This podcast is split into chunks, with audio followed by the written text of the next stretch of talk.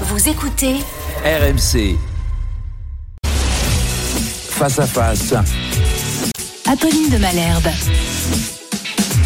8h33 sur RMC et BFM TV. Bonjour Christiane Lambert. Bonjour. Euh, vous êtes agricultrice, présidente de la FNSEA, le premier syndicat euh, agricole. C'est demain l'ouverture du salon de l'agriculture. On va en parler euh, évidemment. La situation des agriculteurs, leur retraite aussi, tiens, parce que la retraite des agriculteurs, voilà une grande question. La sécheresse qui euh, guette. Mais je voudrais d'abord qu'on parle de pouvoir d'achat, mais du pouvoir d'achat de tous les Français et pas seulement des agriculteurs, parce que ça dépend aussi euh, du pouvoir d'achat, ce qu'on met dans son panier. Et si on y met, oui ou non, des bons produits, des produits français issus de l'agriculture. Vous faisiez partie de celles et de ceux qui demandaient ardemment pendant la campagne présidentielle l'engagement sur un chèque alimentaire, un chèque alimentaire qui serait dépensé précisément dans la bonne bouffe et non pas la malbouffe. On en est où de ça? Il y a eu euh, à l'automne, à la rentrée, euh, un chèque inflation qui a été plus vite mis en œuvre que le chèque alimentaire durable que nous demandons. Pourquoi souhaitons-nous un chèque euh, alimentaire? Parce que euh, la stratégie des distributeurs depuis toujours, c'est dire vendons moins cher parce qu'il y a des précaires alimentaires. Jamais les prix ont été aussi bas. Il n'y a jamais eu autant de précaires alimentaires, donc ça ne marche pas. Enfin aussi bas, ils sont très hauts en ce moment, mais aussi bas historiquement. Voilà, historiquement, jusqu'à il y a deux ans, on avait quand Mm. même une inflation très très basse et depuis en huit ans, le prix d'alimentation avait baissé. Et euh, aujourd'hui, il y a environ 5 millions de précaires alimentaires. Ils sont connus, ils sont ciblés. Tout comme le chèque carburant ou le chèque vacances va vers les plus précaires, ce chèque alimentaire, il serait fait pour eux et pour leur permettre justement d'avoir une alimentation plus équilibrée. Famille rurale vient de sortir une enquête très Je intéressante. l'ai sous les yeux. Euh, une enquête qui montre qu'une famille de deux adultes et de deux enfants doit dépenser au moins 477 euros par mois. 477 euros de courses, hein, juste pour l'alimentation, pour réussir à se nourrir de manière saine. C'est 65 euros trop. C'est-à-dire c'est Oui. 65 euros au-dessus de ce qu'ils peuvent se permettre. Ce que dit aussi Famille Rurale, c'est que ce chèque alimentaire coûterait 7 milliards, alors que soigner l'obésité et les problèmes liés à la mauvaise alimentation, au déséquilibre alimentaire, c'est plus de 20 milliards. Donc en fait, il faut raisonner différemment et pas seulement en silo. Il faut raisonner l'aspect alimentation, santé, équilibre alimentaire et santé pour la vie. L'obésité, c'est 17% des Français. Ça touche beaucoup les jeunes aussi. Donc nous, nous souhaitons que ce chèque alimentaire, il soit durable et qu'il permette effectivement d'avoir des produits, non pas des produits importés à des pâquerettes comme le panier anti-inflation que Bercy portait, mais justement dire que C'est c'est Radé Pâquerette, le, le panier anti-inflation. ah bah écoutez, moi j'ai regardé les prix. Hein. Quand Mm. je vois pôles de porc, je suis producteur de porc, j'ai regardé ce prix-là, 5,14 euros le kilo, alors que l'aliment pour chien est à 15 euros. C'est méprisant pour l'alimentation, pour le travail des agriculteurs d'abord. Et pour euh, et puis. Aujourd'hui, on paye, on paye plus cher. pôles de porc à 5 euros, importés d'Allemagne, euh, c'est qualité gustative. Le steak haché où il y a 15% de fibres de bambou. Vous croyez que c'est bon pour l'alimentation Il y a ça 15% de fibres de bambou Oui, oui, dans, oui, les- dans le steak haché, Dans le steak ouais, dans le haché steak Mais dans le haché, steak ouais. haché où Qui Quoi Ah bah euh, vous regarderez, je vais pas faire de délation Bah, Allez-y, ici. hein, franchement, non Bah, c'était, je crois que c'était chez Carrefour. Ouais, ils avaient du, du steak haché Du steak avec haché, mêlé ah, oui, alors avec c'est, c'est du, il l'appelle steak haché, mais il y a euh, une partie qui n'est pas de viande. Nous, pour nous, le steak haché viande bovine Ouais. française, c'est du steak 100% muscle. Ouais. Là, c'est une façon de tromper le consommateur aussi. Vous mangez du steak, mais il y a dedans des fibres. Souvent, il y a du végétal, d'autres végétales. Voilà.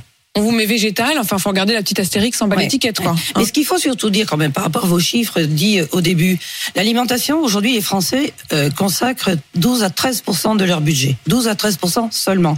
c'est beaucoup moins que ça n'a été pendant une moins que période le où logement. manger, ça prenait beaucoup Le plus logement a augmenté de 31% en 5 ans. Très cher de se Mm. loger. Mm. Les transports, l'énergie, le carburant ont augmenté beaucoup. Troisième poste, la téléphonie. Tout le monde doit être connecté, téléphonie, Internet, etc.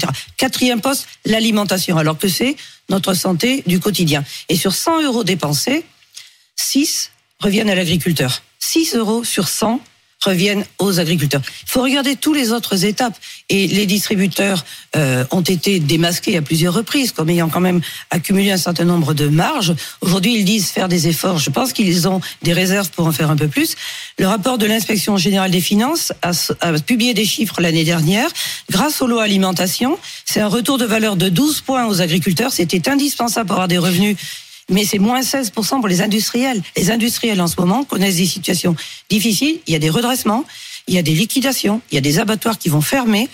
Parce qu'il y a justement encore et Alors toujours cette précisément, je voudrais qu'on rentre vraiment dans le détail parce que vous le savez, ces négociations commerciales, j'en ai parlé toute la semaine dans cette semaine spéciale pouvoir d'achat qui était sur euh, RMC. J'ai reçu à ce même euh, micro euh, Michel-Édouard Leclerc, Bruno Le Maire, il y a eu Dominique Schelcher de, de Super U. Et on le sent bien, hein, tout le monde est en train en ce moment de jouer dans cette négociation, négociation qui pendant quelques jours encore se passe entre ces industriels dont vous parlez, mais les gros industriels et euh, la grande distribution plusieurs choses dans ce que vous venez de dire. D'abord, les agriculteurs, quand même, ont vu leurs revenus augmenter ces derniers temps. Oui. Il y a enfin une bonne nouvelle. Enfin, une bonne nouvelle, et c'est indispensable parce qu'il faut arrêter de décapitaliser l'agriculture française. On n'a jamais autant importé qu'en ce moment. On importe plus de fruits, plus de légumes, plus de poulets, plus de viande. Pourquoi? Les agriculteurs qui n'avaient pas de revenus capitulaient. Mais ils capitulaient, ils ne capitulent plus. Vous pouvez dire ce matin, les agriculteurs, les éleveurs peuvent vivre de leur Alors, travail. ils peuvent vivre de leur travail, sauf que quand la vague est en- enclenchée, c'est très difficile de l'arrêter. Et aujourd'hui, nous avons encore moins 3% de vaches allaitantes, moins 2% de vaches laitières, moins 2% de porc. La Et ça, France, c'est des exploitants. C'est ce que j'ai dit au président de la République. Ce sont des exploitations qui disparaissent. Oui, mais ce sont des agriculteurs aussi qui disparaissent. La France perd en souveraineté alimentaire. Tout le monde parle de souveraineté alimentaire. C'est dans le libellé du ministère de l'Agriculture et c'est une bonne chose. Mais il faut enclencher un certain nombre de décisions et d'actes politiques et expliquer aux Français que pour manger des produits français, pour maintenir cette souveraineté alimentaire, il faut accepter d'avoir des élevages qui se construisent et qui se modernisent, des réserves d'eau qui permettent d'irriguer, des produits phytosanitaires pour traiter les plantes et qu'on n'ait pas nous des interdictions là où les autres pays peuvent les utiliser. L'agriculture française dévisse. Elle n'est pas en expansion, elle est en régression. C'est pour ça que nous avons tiré la sonnette d'alarme. Christiane Lambert, quand vous avez fortement vu- du président que nous attendons. Vous l'avez vu, vous l'avez vu cette semaine. Il viendra au salon de l'agriculture. Qu'est-ce qu'il vous a répondu quand vous lui avez dit tout ça? Écoutez, moi je le lui ai dit et je lui ai mis des courbes sous les yeux. C'est-à-dire que les courbes d'autonomie, c'est-à-dire de capacité à nourrir les Français, elles sont vers la baisse. Nous produisons, nous avons moins de viande, moins de porc, nous importons plus de porc, nous importons plus de fruits, nous importons plus de légumes. C'est cette réalité-là. On a encore de l'alimentation, mais on en importe de plus en plus. On importe 40% de nos poulets. Dans les cantines, c'est 60% de poulets étrangers. Leur seule qualité, c'est qu'ils sont moins faire, chers. à faire évoluer tout ça. J'ai l'impression que vous revenez Mais ici ça date- avec avec des, des promesses, des demandes qui ont déjà été euh, Écoutez, on a- énoncées depuis très longtemps. depuis très longtemps. Mais depuis très longtemps, beaucoup ont considéré que la sécurité alimentaire était acquise et que le seul sujet pour l'agriculture, c'était d'améliorer l'environnement. Alors c'est important d'améliorer l'environnement et nous le faisons. Mais c'est important aussi de produire. C'est important de produire de l'alimentation. Le Covid a mis l'économie mondiale à l'arrêt. La guerre met en exergue les tensions alimentaires. Il n'y a jamais eu autant de famines, de gens qui ont faim. Ceux qui ont faim, ils prennent le bateau, ils viennent en, en Europe. En France, quand on produit moins, c'est l'inflation alimentaire. Pourquoi l'alimentation devient chère? Pourquoi les œufs ont doublé? Parce qu'il y a moins d'œufs, parce qu'il y a moins de viande, et parce qu'on l'importe venu d'ailleurs et que ça a augmenté de partout. Nos charges ont Les augmenté. œufs, les œufs, plus 15% là tout récemment, Oui. mais c'est aussi dû à la grippe aviaire? bien sûr. Et ça montre la fragilité de l'alimentation. Ceux qui ont pensé que les rayons seraient toujours pleins ont oublié le changement climatique, le gel, la sécheresse, la sécheresse qui peut faire perdre 30%, moins de 30% de pommes de terre l'année dernière, moins de 30% de, de, de, de, de certains fruits. La fragilité de l'agriculture nécessite Il y a des eu cette manifestation mardi d'agriculteurs pour dénoncer les importations massives de viande étrangère, de produits agricoles étrangers dans les supermarchés euh, français, alors même qu'il y a ce moment de négociation. Euh, est-ce- Qu'est-ce que vous dites à la, à la grande distribution euh, ce matin? Je dis à la grande distribution que nous sommes en économie de guerre et que au lieu de continuer comme avant, c'est-à-dire à tirer les prix, à dire aux industriels je veux du moins cher, je veux du moins cher, il faut jouer la solidarité sur l'ensemble de la chaîne alimentaire. mais, mais à l'inverse, les, grands industriels, ils, ils en profitent pas quand même un tout petit peu écoutez, euh, J'ai l'impression qu'ils Michel trouvent davantage Leclerc, grâce à vos yeux que, que la grande distrib. il y a des gros industriels et des petits industriels. Il y a dans la famille des industriels toutes sortes de situations. Oui, il y a la biscuiterie du coin, il y a euh, Oui, mais- la charcuterie. Et Mm. qu'est-ce qui se passe aujourd'hui concrètement? Qui souffre? Qui fait faillite? Les, un certain nombre d'industriels français, le- la Fédération de la charcuterie l'a dit, la Fédération de la biscuiterie l'a dit. Alors bien sûr, certains distributeurs, notamment ceux qui viennent souvent chez vous, mettent toujours en avant les grands groupes, les grands industriels. Pourquoi? Parce que Leclerc, il peut pas dicter sa loi à Coca-Cola, il peut pas dicter sa loi à Unilever. Il a besoin de ces produits-là chez lui. Et là, il est dominé. Sur tous les autres, il est dominant. Il impose sa loi avec des pratiques dans les boxes de négociation qui sont pas très correctes. Donc moi, je souhaite quand même que euh, industriels distributeurs, nous producteurs et consommateurs, on se dise, pour sauver l'agriculture française que tout le monde aime, dit aimer, eh bien il faut acheter des produits français. C'est la meilleure façon de pérenniser notre agriculture. Mais retenez bien cela, les courbes de production en France baissent. Les crises mettent en avant les dépendances. Poutine a fait de l'alimentation l'arme alimentaire. Regardez le vote à l'ONU. là. Les pays qui font allégeance à Poutine sont ceux qui ont besoin de son blé. Et donc l'alimentation. C'est l'un des arguments désormais euh, diplomatiques dans le, dans le rapport de force. Et donc l'alimentation, ça, ne- ça ne se brade pas. C'est une mission régalienne de l'État que d'encadrer pour garder de l'agriculture en France. On peut pas attirer des jeunes vers l'agriculture s'il n'y a pas de perspective de meilleurs revenus. Et je voudrais qu'on reste, qu'on rentre justement dans le dans le détail aussi de ceux qui souffrent, parce que vous l'avez dit globalement, les agriculteurs ont quand même augmenté leurs euh, leurs revenus récemment, mais il y a des secteurs qui souffrent particulièrement, et notamment le bio. Le bio qui était euh, dans un boom absolu. Vous disiez, il faut réussir à attirer les jeunes vers le métier. Le bio, ça faisait partie des nouvelles exploitations. Aujourd'hui, c'est fini. Ils sont en grand danger. Alors c'est pas fini. Euh, il faut pas dire que c'est fini parce que ceux qui sont en bio aujourd'hui, il faut qu'ils puissent le rester. Donc nous demandons un plan de soutien pour eux. La réalité c'est quoi? C'est que ce sont les Français qui décident de ce qu'ils achètent. Ce sont les Français qui ont décidé d'acheter moins 20% de Enfin, ils décident. euh, parfois, ils décident pas. hein, c'est leur portefeuille qui décide. Oui, mais c'est quand même eux qui Et décident. comme le bio c'est plus cher, c'est la première madame, chose c'est avec quand même eux, madame, c'est quand même eux qui décident des priorités de leur budget. Pour ceux qui sont précaires, je revendique le chèque alimentaire parce que j'ai un cœur et je vois ce que c'est. J'ai eu des enfants étudiants qui avaient des amis étudiants pour qui les parents donnaient pas de quoi acheter l'alimentation et donc il y a ce besoin d'accompagnement des plus précaires. Par contre, oui, ce sont les Français et tous ceux qui avaient dit bio, bio, bio et qui aujourd'hui sont pas au rendez-vous, mais y compris d'ailleurs un certain nombre de sphères politiques, de sphères, mé- de sphères médiatiques qui avaient beaucoup porté et qui aujourd'hui disent c'est fini, c'est foutu. Moi, je dis pas c'est fini, c'est foutu. Il y a une mauvaise passe. Il faut les accompagner pour qu'ils tiennent. Beaucoup d'argent a été consacré à la conversion à l'agriculture biologique. Dans d'autres pays, il y a moins de baisse de consommation. Mais pour qu'ils tiennent, il faut aussi accepter de payer un petit peu plus cher.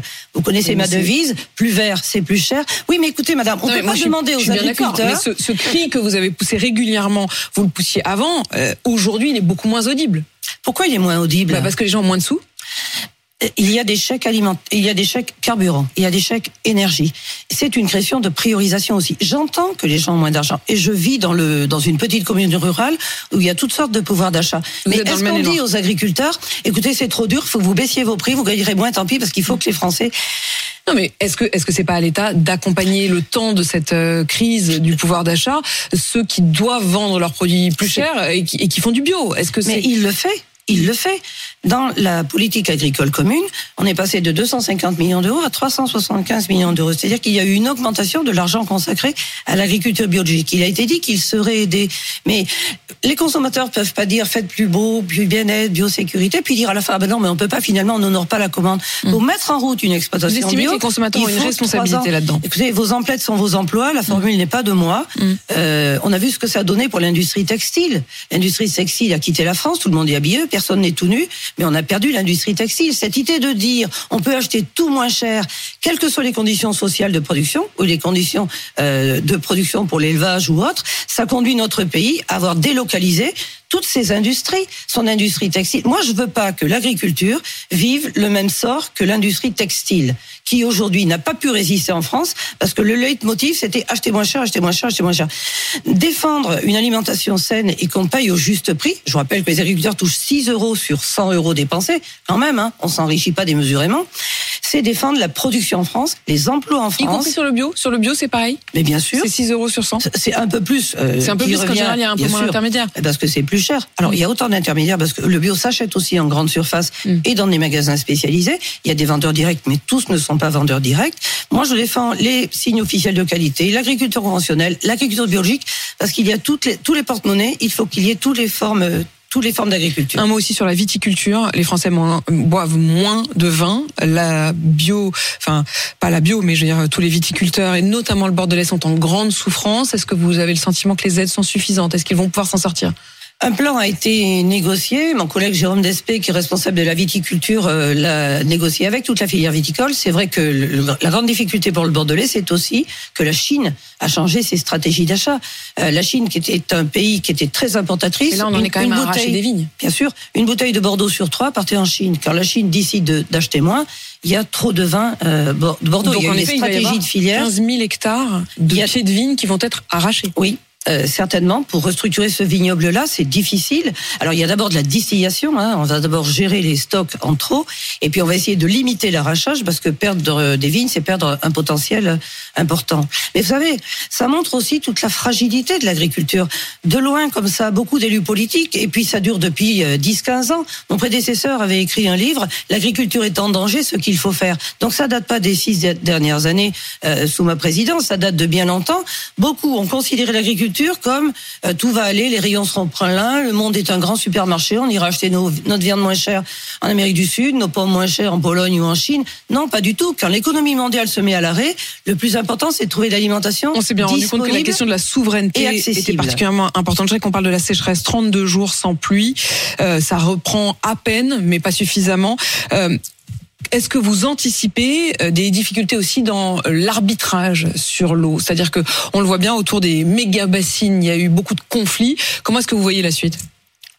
Alors Dieu merci, il commence à pleuvoir à droite à gauche et moi je compte beaucoup sur le mois de mars qui est un mois clé, hein, c'est le mois de bascule le mois de mars. Mm. Euh, la neige arrive en quantité, j'étais dans le sud-est la semaine dernière, il y a énormément de neige donc ça fera de l'eau dans les rivières à la fonte des neiges. J'espérais les malgré tout, de mars. Malgré tout, nous n'avons pas suffisamment de réserves d'hiver.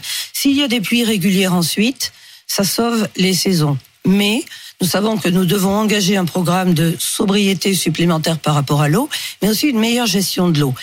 Le GIEC dit il y aura des alternances de périodes extrêmes. Beaucoup de pluie, pluie diluvienne. Et vos images le montrent souvent, d'ailleurs, c'est désastreux. Stocker cette eau quand elle tombe en abondance pour l'utiliser quand elle est rare. Méga bassine. Oui. Quand vous avez dit méga bassine à, Emmanuel Macron, il vous a répondu. Non, je n'ai pas dit méga bassine, je lui ai dit réserve d'eau hivernale. Le vrai mot, c'est celui-là.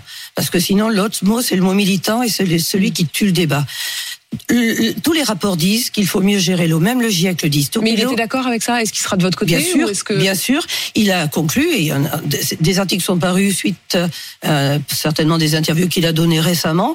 Il faut défendre l'eau pour l'agriculture. Il peut pas y avoir d'agriculture sans eau. On peut parler en même temps mais de stockage. ça veut dire défendre ces réserves, comme vous appelez ces énormes réserves? Est-ce que bien sûr, bien sûr qu'il faut défendre des réserves d'eau. Il y a des projets individuels et il y a des projets collectifs. Ces projets collectifs, ils servent à 230 agriculteurs dans, dans les Deux-Sèvres. J'ai rencontré des éleveurs de chèvres, des éleveurs de vaches, des éleveurs de brebis, des céréaliers, des gens qui font des semences, qui ont accès à cette eau et qui, grâce à cette eau... Vous ne redoutez pas la violence? Est-ce que vous ne redoutez pas Écoutez, justement moi, ce qui menace de la violence pour dire ça doit pas se faire, mm. je le condamne. C'est scandaleux, ces manifestations de casseurs qui j'impose ma loi par la violence. Franchement, non. Et que des députés aillent, sein de leur écharpe tricolore, manifester sur une manifestation interdite, c'est proprement scandaleux. Euh, de la Nupes, hein, qui, oui, euh, mais était à et d'autres et d'autres et d'autres qui sont députés européens ou autres et qui soutiennent ces mouvements violents pour dire soit ça ne se fait pas, soit je casse tout. Scandale total. C'est comme ça qu'on tue l'agriculture. Les mêmes veulent pas les porcheries, les mêmes veulent pas l'agriculture à côté de chez eux. Tout le monde veut l'alimentation de proximité, le saucisson de proximité, personne ne veut la porcherie d'à côté. La en France, il y a des incohérences de ce type-là. Ça date de longtemps. Ceux qui ont qu'ils appellent des fermes-usines. Regardez les Chinois qui sont en train de faire des porcheries à 10 étages, à 26 étages avec 1000 prix. C'est pas le modèle que nous voulons, mais c'est les modèles que font ces pays-là. Et nous, quand un agriculteur a 150 truies, on lui casse les pieds, on lui dit non, tu peux pas faire ton bâtiment. comme exemple. Je ne veux pas ce modèle-là. Mais si on ne veut pas dépendre de ce modèle-là et importer les produits qui sont faits dans ces conditions, il faut les produire en France. Il faut de la cohérence. L'Europe dit on va moins produire, tant pis, on va protéger l'environnement avec Farm to Fork et on importera du Mercosur, de Nouvelle-Zélande, d'Australie, d'Inde, tous ces accords commerciaux qui sont en discussion aujourd'hui. Est-ce que c'est cohérent? Non, ça ne l'est pas. Ça ne l'est pas. Christiane Lambert, je qu'on parle des retraites parce que euh, voilà, euh, vous, vous pouvez vous targuer euh, comme syndicaliste d'avoir obtenu des, des, des, des améliorations sur la retraite des agriculteurs puisque finalement elles seront calculées leur retraite sur les 25 meilleures années. Est-ce que c'est suffisant? Est-ce que la retraite des agriculteurs aujourd'hui sera digne? Alors, nous étions la seule catégorie à avoir un calcul sur la carrière complète. Nous avons bataillé 20 ans pour avoir le calcul sur les 25 meilleures années. Ça va représenter une amélioration pour les agriculteurs entre 250 et 400 euros par mois. Nous avons les retraites les plus faibles, 1053 euros, quand la retraite moyenne des Français est à 1350, si bien, 1400 vous allez euros. À peine toucher les fameux 1200 euros. Bah oui, mais enfin c'est déjà bien de pouvoir améliorer la retraite des agriculteurs. Et vous savez, les agriculteurs qui travaillent toute une vie. Moi, j'ai vu ma maman travailler euh, comme une euh, énormément et toucher une retraite de 700 euros, même pas. Donc quand on voit des choses comme ça, c'était une justice phénoménale. Il y a eu un retour à meilleure retraite pour les agriculteurs, pour les agricultrices actuelles. Et là, nous avons préparé pour les futurs retraités qui prendront leur retraite à partir de 2026 ce nouveau calcul. C'est un juste retour pour des gens qui travaillent pour certains 7 jours sur 7, samedi, dimanche et jour de fête, avec euh, toujours une disponibilité vis-à-vis de leurs élevages, de leur culture. C'était une injustice flagrante et j'avais à cœur de le réparer. Et pour les femmes d'agriculteurs? Également, les femmes d'agriculteurs qui avaient 580 euros par mois en moyenne. Nous avons réussi à le remonter toute une vie. à 6 780 euros. Nous espérons là le remonter encore un petit peu dans le contexte de la réforme de la retraite. Christiane Lambert, c'était probablement une des dernières fois que vous veniez à ce micro, puisque vous êtes encore présidente de la FNSEA, mais plus pour longtemps. Vous avez envie d'une nouvelle vie? Oui, je veux une vie après la FNSEA. C'est un- une fonction stressante qui occupe beaucoup. Ma famille m'a beaucoup soutenu, beaucoup donné. Je suis redevable. Et puis je garde la présidence européenne parce que je suis une européenne convaincue. Beaucoup de choses qui concernent l'agriculture se passent à Bruxelles, commencent à Bruxelles, puis arrivent en France après. Donc je lève le pied, je n'arrête pas complètement, je lève un peu le pied. Christiane Lambert, présidente de la FNSEA, vous qui inaugurerez donc euh, aux côtés d'Emmanuel Macron demain le salon de l'agriculture. Il est 8h53 sur RMC BFM TV.